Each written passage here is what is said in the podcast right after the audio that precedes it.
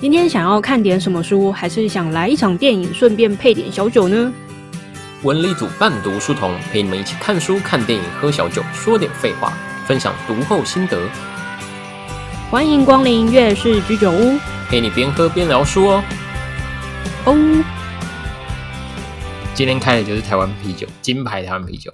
奥运的时候我买来支持戴资颖的，然后没想到一放就放到现在，因为我那时候买四罐嘛，哦那时候只喝了两罐，然后剩两罐，我现在一定要赶快把它喝完，要不然这种啤酒放了放很久的话，它味道会变掉。然后我上次不是跟你讲，我一直想要做一个盒子，就是因为我在听的时候觉得我的声音有点空，所以我就想要弄个盒子，里面放放一些布还是海绵。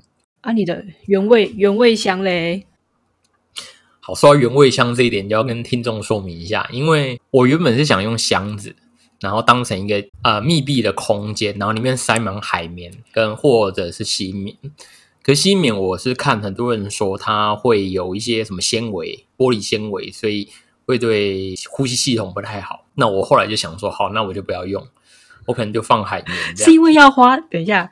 我一定要插嘴一下，是因为要花钱买吸棉，所以你在思考很多事情吧？那种一点点玻璃纤维是怎样，不会让你肺肺硬化吗？我不知道啊，因为我就看呃有个 YouTuber，他就说他用了吸棉之后就一直打喷嚏，然后他一开始不知道为什么，然后有一天他就把吸棉拿掉，他后来才发现应该是吸棉造成的。啊，我本身就有过敏的。体质，所以我想说，好吧，那我就拿其他的来代替。然后原本想说用海绵，可后来想想，我还要去买海绵，有点麻烦。那不如就可能用我现在现有的东西。那现有东西，我就想说，我很多衣服可能不要了，例如说可能内裤不要啊，袜子破掉啊，我就把它塞在那个纸箱内部，看能不能充当呃吸棉或者是海绵。因为我觉得原理应该是一样的吧。因为它只是因为表表面凹凸不平去避免声音的反射，那只要你放布或者是棉花之类的去避免它声音的反射，我觉得效果应该会是一样吧。效果是一样，但我没想到你对于自己的味道有这种奇怪的癖好，还想要自己吸自己的原汁原味的不明。我只是想说废物利用而已。好，所以你今天打算喝什么？我这罐是，其实我自己还蛮喜欢，偶尔心情不好的时候也要喝，然后心情好的时候也会喝，就是微醺的鸡尾酒红茶沙瓦，就是就是乐色柠檬红茶味道啊，香料柠檬红茶，然后配上一点点酒的气泡感，哦，真是太爱了，嗯，好喝，开心，喝起来就像是冰镇红茶的红茶味，加上一点点。微微的酒精，它只有三趴而已，就是很适合平常日，就是心血来潮要喝，喝了不会酒醉，不会头痛的。个人很推梅亚酒，所以它喝起来味道是甜的吗？偏甜的柠檬红茶。啊，你这个老人不爱啦。那气泡感怎么样？没有很强，它不是那种汽水的气泡感，就是一点点刺刺的而已。啤酒味也没有很重。所以会会甜中带点微苦吗？不会，就是个饮料，就是个梅亚酒。哦，希望自己还年轻一点啊，所以要喝梅亚酒。所以你觉得这一罐 CP 值高吗？我其实觉得不高，因为它其实这我我今天是去全联买菜，就想说晚餐想自己煮一下，所以就去立马跑去了啤酒区挑了一罐，但是各种口味都没有我看上眼，然后又很贵，所以就挑了一个我平常会喝。然后这一罐好像四十三还是四十七吧。其实不便宜。说到这个，前几天我就去家乐福，家乐福都会有一区是机器品。那机器品，我不知道为什么机器品那区每次都放了很多酒，啊，尤其是啤酒啦，每次放的啤酒都不一样。然后我上次去的时候就看到，哇，超多，而且很便宜。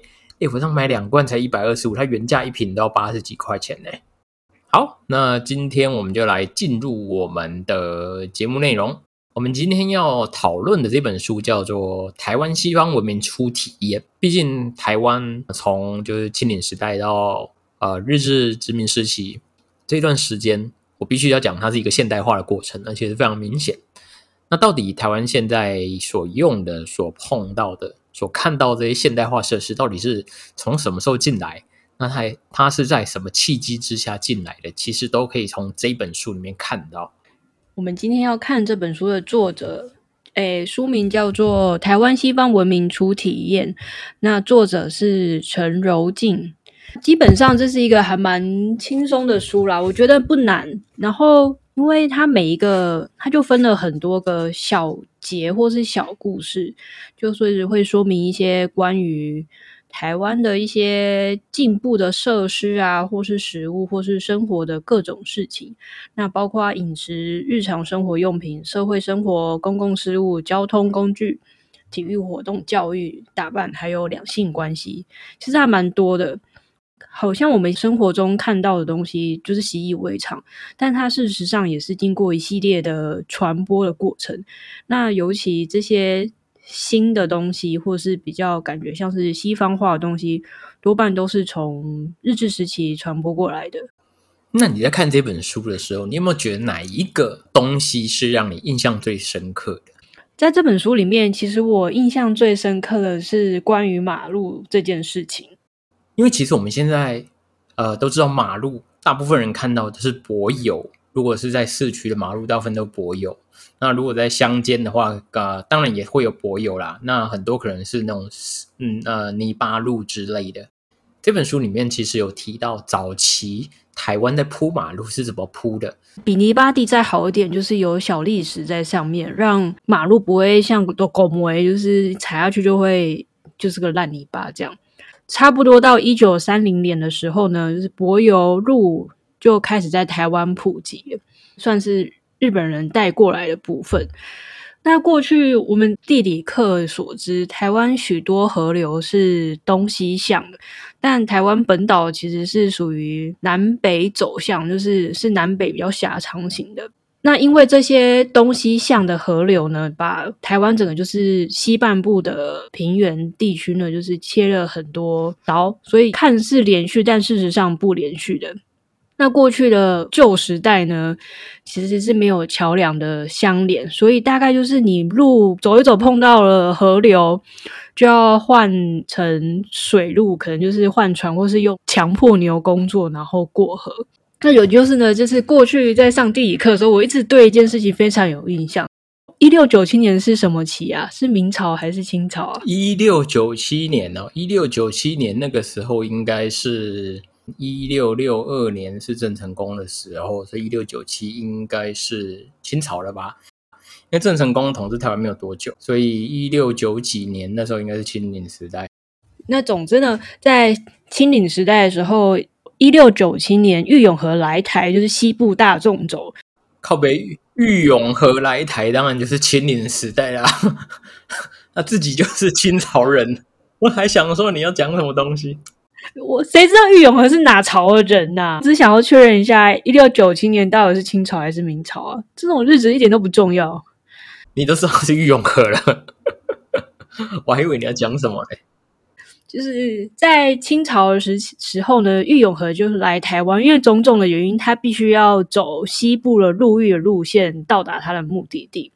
那他在西部大众走的时候呢，记录到他其实经过了大大小小的河。那其中在经过浊水溪的时候，他就写了很长的一段话，就是反正溪水很湍急，然后载着他的请请力的牛只呢，就是需要靠原住民的，就是强行的。推牛往前进，那牛才肯往前走。然后当时的水非常湍急，然后又很大，那个时候的牛真是害怕极了，真是好可怜哦。你这个故事好像也让我想到有另外一个故事，可是我忘记是谁了。就是呃，有一个人他也要渡河，可是因为河流很湍急，所以他也是聘请当地的原住民把他抬轿过河这样子。因为原住民比较熟当地的地势。那这这件事情，我觉得也可以印证到你刚才讲的啦，就是其实台湾在早期，因为许多河流是东西去切割它的走向，导致就是南北要过河的时候，如果没有桥，它会造成非常大的通行上的阻碍。那也就是因为这样子呢，再加上造桥也不便宜啦，所以就是在日治时期那时候，总督府要强制很多台湾的男丁他要去修建马路。那修建马路之外呢，还有就是强行拆屋。例如说，我记得在呃，在这本书里面有提到，就是在清水这个地区，反正某一个人就对了，他在回回忆他在清水那时候的小时候生活。总之，就是很多人的土地就被征收征收掉了，但是也没有获得补偿，实在蛮惨的。那也因为这个样子，日治时期的时候，强行要台湾的男丁协助造这个南北向的路。我印象中书里好像写到说，这条路其实没有完全没有很没有非常完美的都铺好，也没有把所有桥都盖好，大概就是台一线的前身，就是靠着日治时期的强迫男丁工作做出来的。所以，当我们走在台一线的时候，勿忘前人，它其实是先人们载着一牛车一牛车的辛劳的汗水，才让我们有这种就是好走的路。哦，其实我看到马路的时候是觉得还蛮惊讶的啦，因为应该是说我们大家我们现在都是左驾，然后靠右走。其实生活在台湾你没有什么感觉，但有一次我去泰国就是去自驾，所以就是整个反过来就是右驾靠左行，所以就是那种感触还蛮强烈的。然后我就在想啊，就是诶其实日本现在还是是右驾状态，所以道路的行驶方向是跟我们完全相反的。所以我就在想说，哎，我们其实，在台湾过去可能五六十年前是是五六十年前吗？七十年前左右，差不多。因为呃，民国三十四年台湾光复嘛，那三十四年台湾光复现在是一百一十一年，所以一百一十一去减掉三十四，那就是大概七十年左右。好，七十年前，七十年前在日治时期是右驾靠左行，那之后是光复，哎，台湾光复之后就又。换了一个方向，然后我就在想说，哎，其实也可以不用改，但为什么要改？然后我就思考一下这件事情，也许就是一个政治正确的问题吧。就是当换了一个政治领袖或是一个状态的时候，就是必须要推翻前人的所作所为。但有趣的是，就我有个朋友，他是火车迷，然后他某一天就跟我说，哎，你知道吗？火车现在的行进方向啊，上行下行的方向是跟我们马路是相反的哦。我才恍然大悟，哇，其实还是在我们生活中留下很多日本的统治的痕迹。就像火车这部分，就是南北行驶的方向，其实刚好是跟我们实际马路在使用的道路方向是相反的。其实我觉得在看这本书有一个最大的收获，我一直很喜欢历史。尤其是我每到一个新的地方，每到一个新的国家，每到新的地区，如果这个地方是跟过去的历史有所关联的话，尤其这个历史事件又是课本上很有名的事件的话，我就会觉得有点好像自己处在这种时空隧道的感觉。所以在看这本书的时候，我也有这样的感觉，我就会去翻说，诶，这个地点可能是在哪里？没想到你是这么感性的人啊！总而言之。呃，其实因为在国高中的时候，我们都念历史课，其实大概都会念到一些中国著名的事件嘛。那我还记得那时候念到了，就是那时候袁世凯要他当选中华民国临时大总统的时候，他就去天坛祭天。我不知道你对天坛熟不熟啦。总而言之，历史课本上就是有他的一张图片，他就去天坛，就是文武百官就在他的旁边，然后他就上去祭天这样子。天坛这件事情，因为有图片的关系，就一直印印在我的脑海里。呃，多年前有一次，我刚好有机会到北京，我就刚好也有机会到天坛。哦，那时候我看到天坛，整个是非常开心，因为感觉就像整个历史就是映录在我的眼前。我想说，我靠，一百多年前袁世凯就站在那边祭天，我站在的地方就跟袁世凯是一样，好像就是自己生活在、身处在。呃，历史的时光隧道里面。另外，我在看这本书的时候，有一个有一件事也让我印象比较深刻啦，因为他讲讲到他开开头就讲到咖啡厅。我在咖啡厅会做很多事情。为什么咖啡厅很重要？借由喝咖啡、看妹子之类的吗？我去咖啡厅基本上就是打报告啊之类的。让我觉得印象非常深刻的是，他说现代咖啡厅其实非常单纯。你也知道，像我们去咖啡厅，不是念书就是呃聊天，要不然就是打报告、打作业、看书这一类的。有吗？要不然你在咖啡厅干嘛？要不然你在咖啡厅打牌吗？你现在去星巴克或是路易莎，你就会看到高中小情侣在那边摸来摸去的啊。那个是图书馆吧？你怎么没有看过？咖啡厅没有啊？有啊，我在星巴克常看到，或者在路易莎看到，我傻眼哎！就是摸来摸去，不知道摸什么意思的。可能这些人，我把它当成就是背景吧。我不 care，因为我的专注力就是注意在我的报告跟我的书上面。好哦，好，反正这本书呢，它就有提到，早期的咖啡厅其实是有女士陪伴的，几乎是和情色画上等号，而且会有女士来端送食物和饮料等等，还有免费陪客人同席，甚至有一些咖啡厅还有带出场的服务，听起来就很像现在的酒店。跟现在咖啡厅性质最相近的是吃茶店啊，除了卖茶之外，有很多人可以在这边喝咖啡，或者是吃冰淇淋等等。哎，所以意思是日治时期的咖啡厅，它除了卖茶以外，它有卖其他非茶类的东西喽。我有跟我一个曾在曾经在日本留学老师聊天过，他问我们说：“哎，你知道现在咖啡厅在日治时期的时候叫做什么吗？”他说：“其实就是类似冰果室。”那我不知道说日治时期的冰果室跟现在台湾的冰果室是不是一样，但我觉得应该也是差不多，因为其实现在台湾的冰果室大部分可能很多都是吃串冰或者水果冰。就我所知啊，但我忘记那个是什么年代的事情。台南其实有一条街有很多很有名的冰果室，它的目的可能不是单纯的吃冰果，它那个有点像是它周围有很多酒店。然后疑似，我其实有点忘记那个年代是什么时候，就是有很多可能是日本人或是需要应酬的工商人士，就是喝酒喝到通宵，等太阳出来的时候从酒店出来了，就是头一阵晕眩，然后需要去醒醒酒。这个时候冰果室的功能就是用来醒酒用的。所以我觉得可能冰果室的呃发源，可能跟你刚才讲那种就是在酒店。隔壁有一些关系的，而且呢，当时其实明治治果是在台湾最著名的。那我有大概查一下，其实那时候的明治治国就是现在明治冰淇淋的公司，那位置呢就在今天台北市的衡阳路上。所以呢，在当时许多人会在这个地方喝咖啡、听唱片，就我觉得就有点类似像现在的咖啡厅啊。那时候的吃茶店其实价格是相对来说比较高的。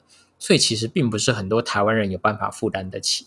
所以说，咖啡厅其实就有点像现代的星巴克，或是更高级的咖啡厅。然后比较偏向是文青的人会过去，要有钱，然后有闲，又有那种奇怪的闲情逸致。你说在日治时期的吃茶店吗？对啊，跟现在的现在的咖啡厅其实有一点点像了。是不是文青这一点我就不太清楚了。如果照你刚刚那样讲的话，我觉得可能不会是文青，有钱人。对，可能是有钱人呐。哦，里面其实有看到一个日常生活啊。我看到的时候，我觉得最有就是最有感触的其实是名片诶。它整个书其实整本书也有介绍说名片的由来和各个地区的名片的起源。讲到名片呢，我不知道你从什么时候开始。有名片这种东西，哎，我有啊。是从什么时候开始上硕班吗？上硕班比较没有机会，大概是我硕班毕业之后开始工作，当下也没有想要做名片这件事情，因为就是不是一个永久职业啊。做名片其实有点贵，然后我又想要做一些特别东西，就是还蛮花时间的。那后来被我当时的老板就是逼迫一定要做名片，因为我要去日本参加研讨会。那个时候的老板是个日本人，他说日本人其实很重视名片，还有很重视你是谁，所以会有一个类似像交换名片的仪式，那用来认识你这个人。然后有时候我和我朋友还会就是比赛谁换到名片最多张。我有名片是在硕班的时候，就我进入硕班，因为其实我那时候会自己要印名片，自己想印名片的原因是因为那时候我好像看到。很多的硕班的学长系，他们都有名片，所以他们在参加研讨会就会交换名片。所以我就想说，诶，好像应该要有自酒名片，因为我有个学弟，他是家里就就是影音店啊，我就请他帮我就是印名片。我大概印了，那时候印了好像是两盒吧，两盒几张我也忘了，应该是三百张。我大概发不了十张吧，就是就我硕班毕毕业前，我发不到十张。一来是因为我不太会带着名片出门，再来就是你真的跟别人见面了，你自己也通常那个时间点都是很忙，所以其实从硕班到毕业的时候，我只发不到十张嘛。我觉得这个是文化上的差异，诶，因为我那时候去，我就是有感换名片这件事情，就是去日本参加研讨会，是一个蛮大型的我的领域的研讨会，整个场合大概是破千人吧。然后日本人的英文其实没有很，应该是说他们可能不太好不好，我不知道，但是他们不太擅长讲英文，但我又不会日文，所以我们一开始的起手式就是交换名片，然后就会。借由念对方的名字，然后认识对方，然后开始讲一些狗屁啥。他是讲的英文名字还是还是中文名字的罗马拼音？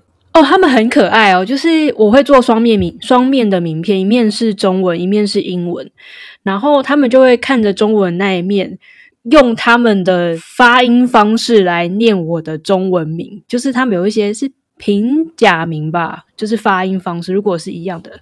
一样的话，然后或者他们可能有一些汉汉字课，然后就会说：“哎，你这个字的意思是不是这个意思？”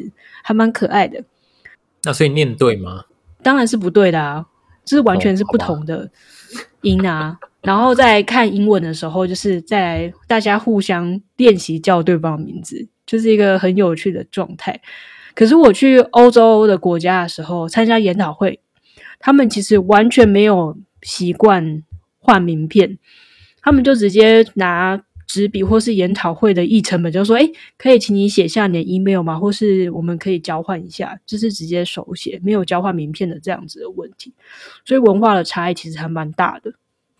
听你讲到这一点，我才回想到，好像我确实跟西方人见面的时候，没什么在交换名片。那其实在这本书也有提到说，交换名片啊。呃，在中国，在古中国，其实就有类似的东西。就当时是，如果你去拜访朋友，按但是没有遇到，那你就会留下竹片，就会在竹片上写上自己的名字。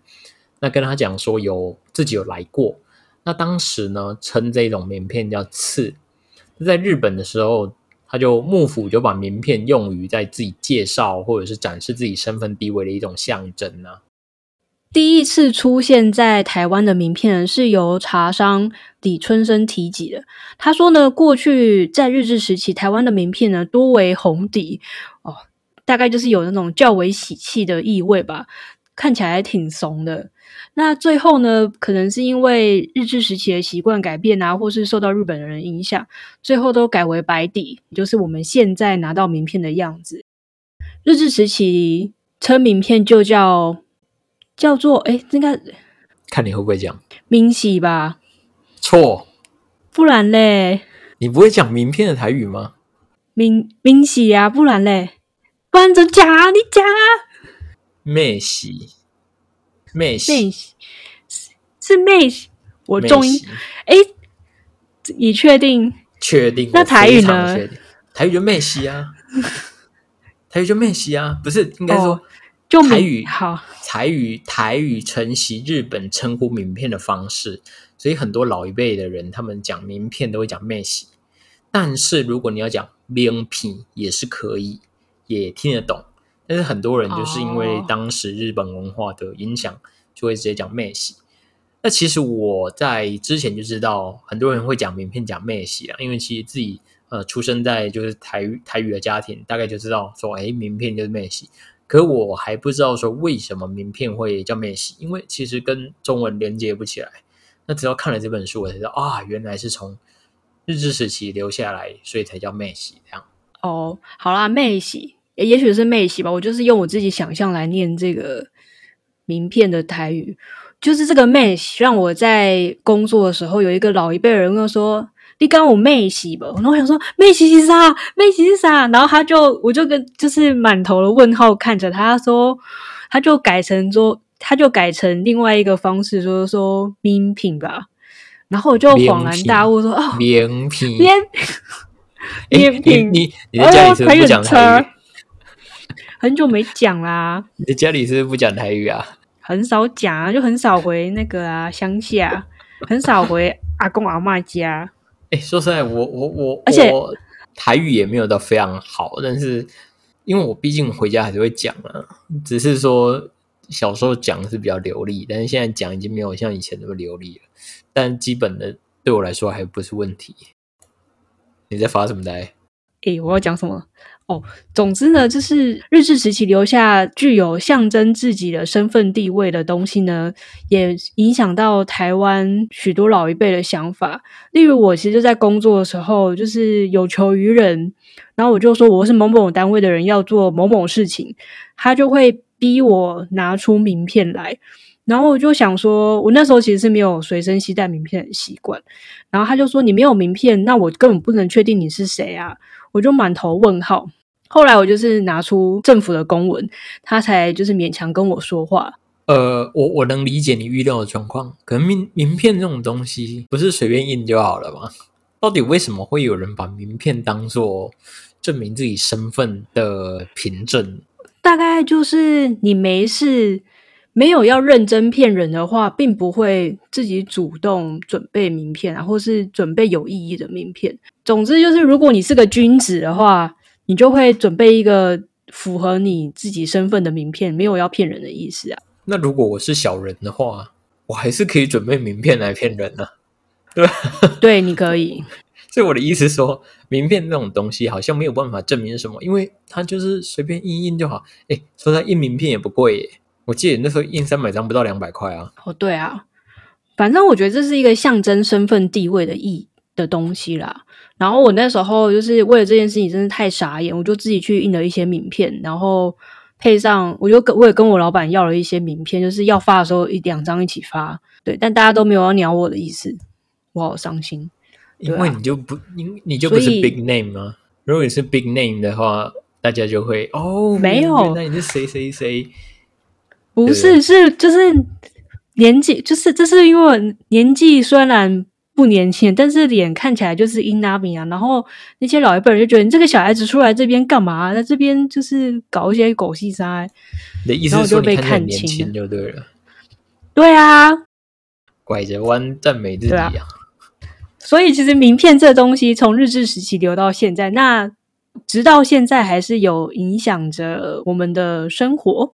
哎，我觉得你想剪掉吗？你可以重新做结论。不是不是，我觉得我想讲的好多，可我们时间好像不太够。没没关系，我们就先再讲两个。接下来的我们可以并在下一次。说不定听众一点都不想听啊，硬要把它讲完。不会啦，像我刚才提到这个百货公司就很有趣啊。你怎么会对百货公司没兴趣？其实，在日治时期并没有百货公司这个名词，但是有百货店。那这种百货店其实是用来形容具有西式风格的大楼式的百货商场。虽然台湾在日治时就卖许多卖百货的店家，但如果你用现代的规模来看的话，就是也具有升降电梯啊或者餐厅这一种。其实再加上可能有卖化妆品、鞋子等等这些地价百货，就是菊园商行。菊园商行其实我是没什么听过，可是这本书里面有提到林百货，你知道？一北一南呢，林百货我们就去过了，就是当卖一些就是文创商品的店家。哎，我觉得很有趣啊。为什么你会觉得不有趣？不是啊，我觉得这个就是一种商人为了赚钱而有的产物啊，资本主义下的产物，所以就没什么感觉啊。大家要盖这个百货公司，不就是为了赚钱？下一次我们来找一些书，是有关文创的，可能检讨或者反思，我觉得应该有啦。只是我现在没有想到而已，我就回去找一下这样子。我以为你现在已经早就有一本书单了，我是抓了蛋哎。因为我觉得对于文创的反思，其实我觉得可以好好深入来讨论一下。确实啦，文创它某个程度上，其实跟资本主义结合之后，很多人就会开始质疑文创它本身的目的。但其实文创这个名词，就文化创意产业的名词，最早是从欧洲传来的。其实哦，菊园商行跟林百货，诶，虽然是一南一北，你知道吗？他们才开幕时间才差两天而已哦。菊园商行比较早开幕，后来才是林百货。但无论如何啦，这两家的百货商行其实都是在台湾早期非常著名的百货商行，跟虽然跟现在百货公司的规模差很多。但其实，在当时已经算是非常流行的一个指标。我在查菊菊园百货现在还在吗？菊园百货现在不在，它现在它的旧址啊是在现在台北市的中正区衡阳路跟博爱路上，现在应该是国泰世华啦。哎，对，国泰金融大楼。对，那它现在它的产权我有查了一下，是国泰。为什么林百货可以重新整修，然后开放给大家参观，进驻一些文创？最主要是林百货是的产权是公家的，可是居源商行不是，居源商行的产权是国泰的。这就是公有跟私有最大的差异。可私有它就是要以盈利为导向，这也就是为什么截然不同的状况。哦，没错，维基百科上面写说，民国时期二战结束之后呢，林百货由国民政府接收，并随后作为台湾自研总厂，然后空军单位及警察派出所等用途，所以就是一个被充公的概念。补充一下，因为我之前是在台南读书过一阵子，那时候不知道是几年的时候，林百货刚整理好开张，二零一三年开张，天呐天呐，十年前开张，我已经毕业十年了。好，总之那一年二零一三年重新开张，然后那时候我在台南读书，就跟朋友一起揪团去逛林林百货，进去之前还要就是排队排许久，因为它其实空间还蛮小的。然后就很开心进去玩耍。那这还这林百货就是比菊园百货晚两年落成，那大约就是一九三二年的时候开张。那在第二次世界大大战的时候呢，这林百货其实有被机枪扫射过，所以如果你到六楼六楼，也就是顶楼的神社上看的时候呢，周围其实还留有一些弹孔，其实还蛮酷的，就是没有被轰炸掉呢，还留着，就是难得台湾的古迹。没有自燃，然后没有毁灭的状态呢。好，接下来我们来讲牙刷牙膏好了。我觉得牙刷牙膏为什么我不懂你为什么会选这个？哎，你不觉得牙刷牙膏就是跟我们人生息息相关？可是就没什么特别的啊。你原住民就是拿那个稻杆或是就是干掉的树茎，就是刷牙，然后慢慢演变成就是牙刷这样。你你你在看这本书之前知道这件事吗？知道哪件事情？你说原住民稻杆那件事情，我一直都知道这件事情啊！你怎么可能知道？我为什么不知道？你怎么可能知道？你这个离族脑！我之前看过一本书，叫做《昨日世界》，他就讲说，还在几内亚的原住民还是拿这些很传统自然东西在做清洁啊！小看我，太可恶了！这个文主。因为这本书里面有提到，就是中国早期也有类似牙刷的东西。因为中国早期它可能是用那种柳枝去当牙刷。你知道这个这件事我在什么时候知道吗？这是我在小学的时候就知道了，很像很厉害一样。小学知道这件事情可以干嘛？小学知道这件事情可以拿来炫耀。去班上的时候跟同学说：“哎哎，你知道中国古代人用什么刷牙吗？”然后大家就不知道。我说：“你知道用柳枝？可能他们讲柳枝，他们也不知道是什么东西。”我好庆幸我不是你同学哦，天哪！但是我现在怎么觉得很可怜？就是就要听你讲这种没意义的话。哎，牙刷牙膏很重要，好不好？哎，这本书里面就有提到说，哎，牙刷牙膏我们看似现在很普通的东西，也是西化的结果。诶，十八世纪的英国是用猪的鬃毛去植入，就是野兽的骨头来刷牙。那美国则是到十九世纪之后才开始刷牙。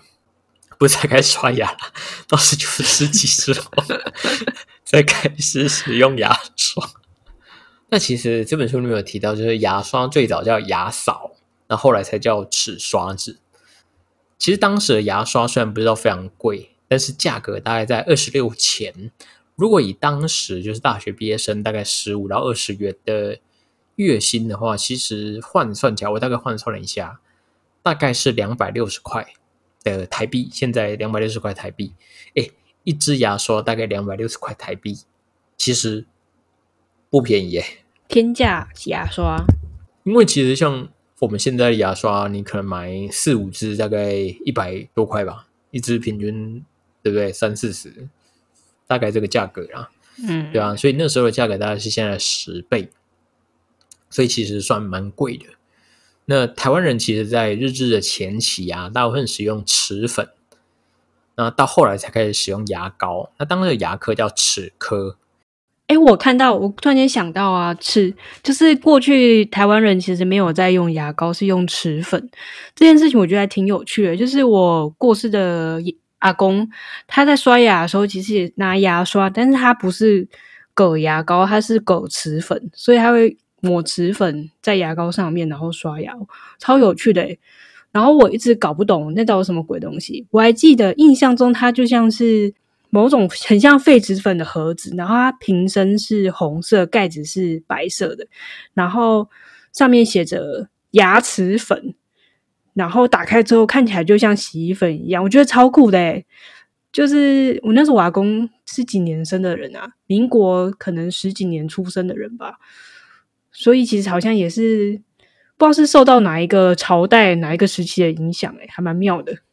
所以它看起来像洗衣粉。其实我在看这一这一篇的时候，我也有疑惑，到底什么是齿粉？那我对它想象也是跟你刚才讲一样，可能是类似洗衣粉的东西。因为你知道，洗衣粉如果泡在水里，它就会有清洁的功能。那所以我觉得可能也是类似这种东西。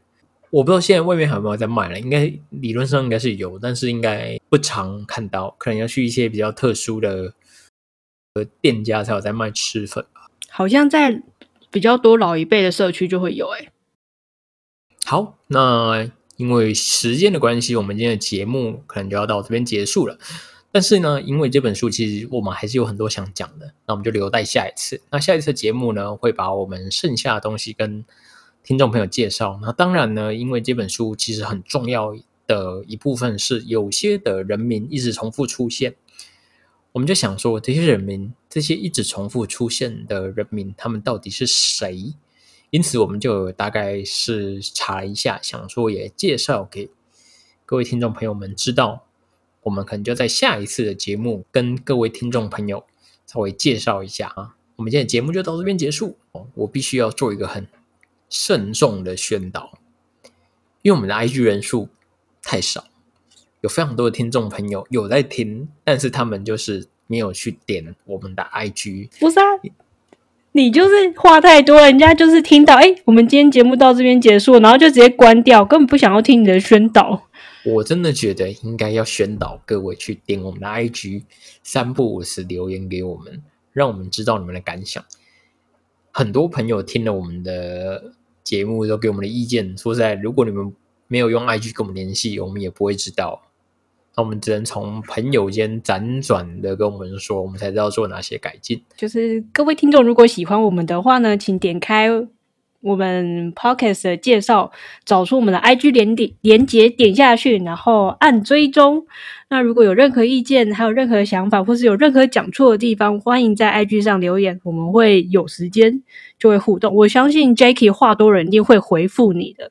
就这样啦，拜拜，拜拜。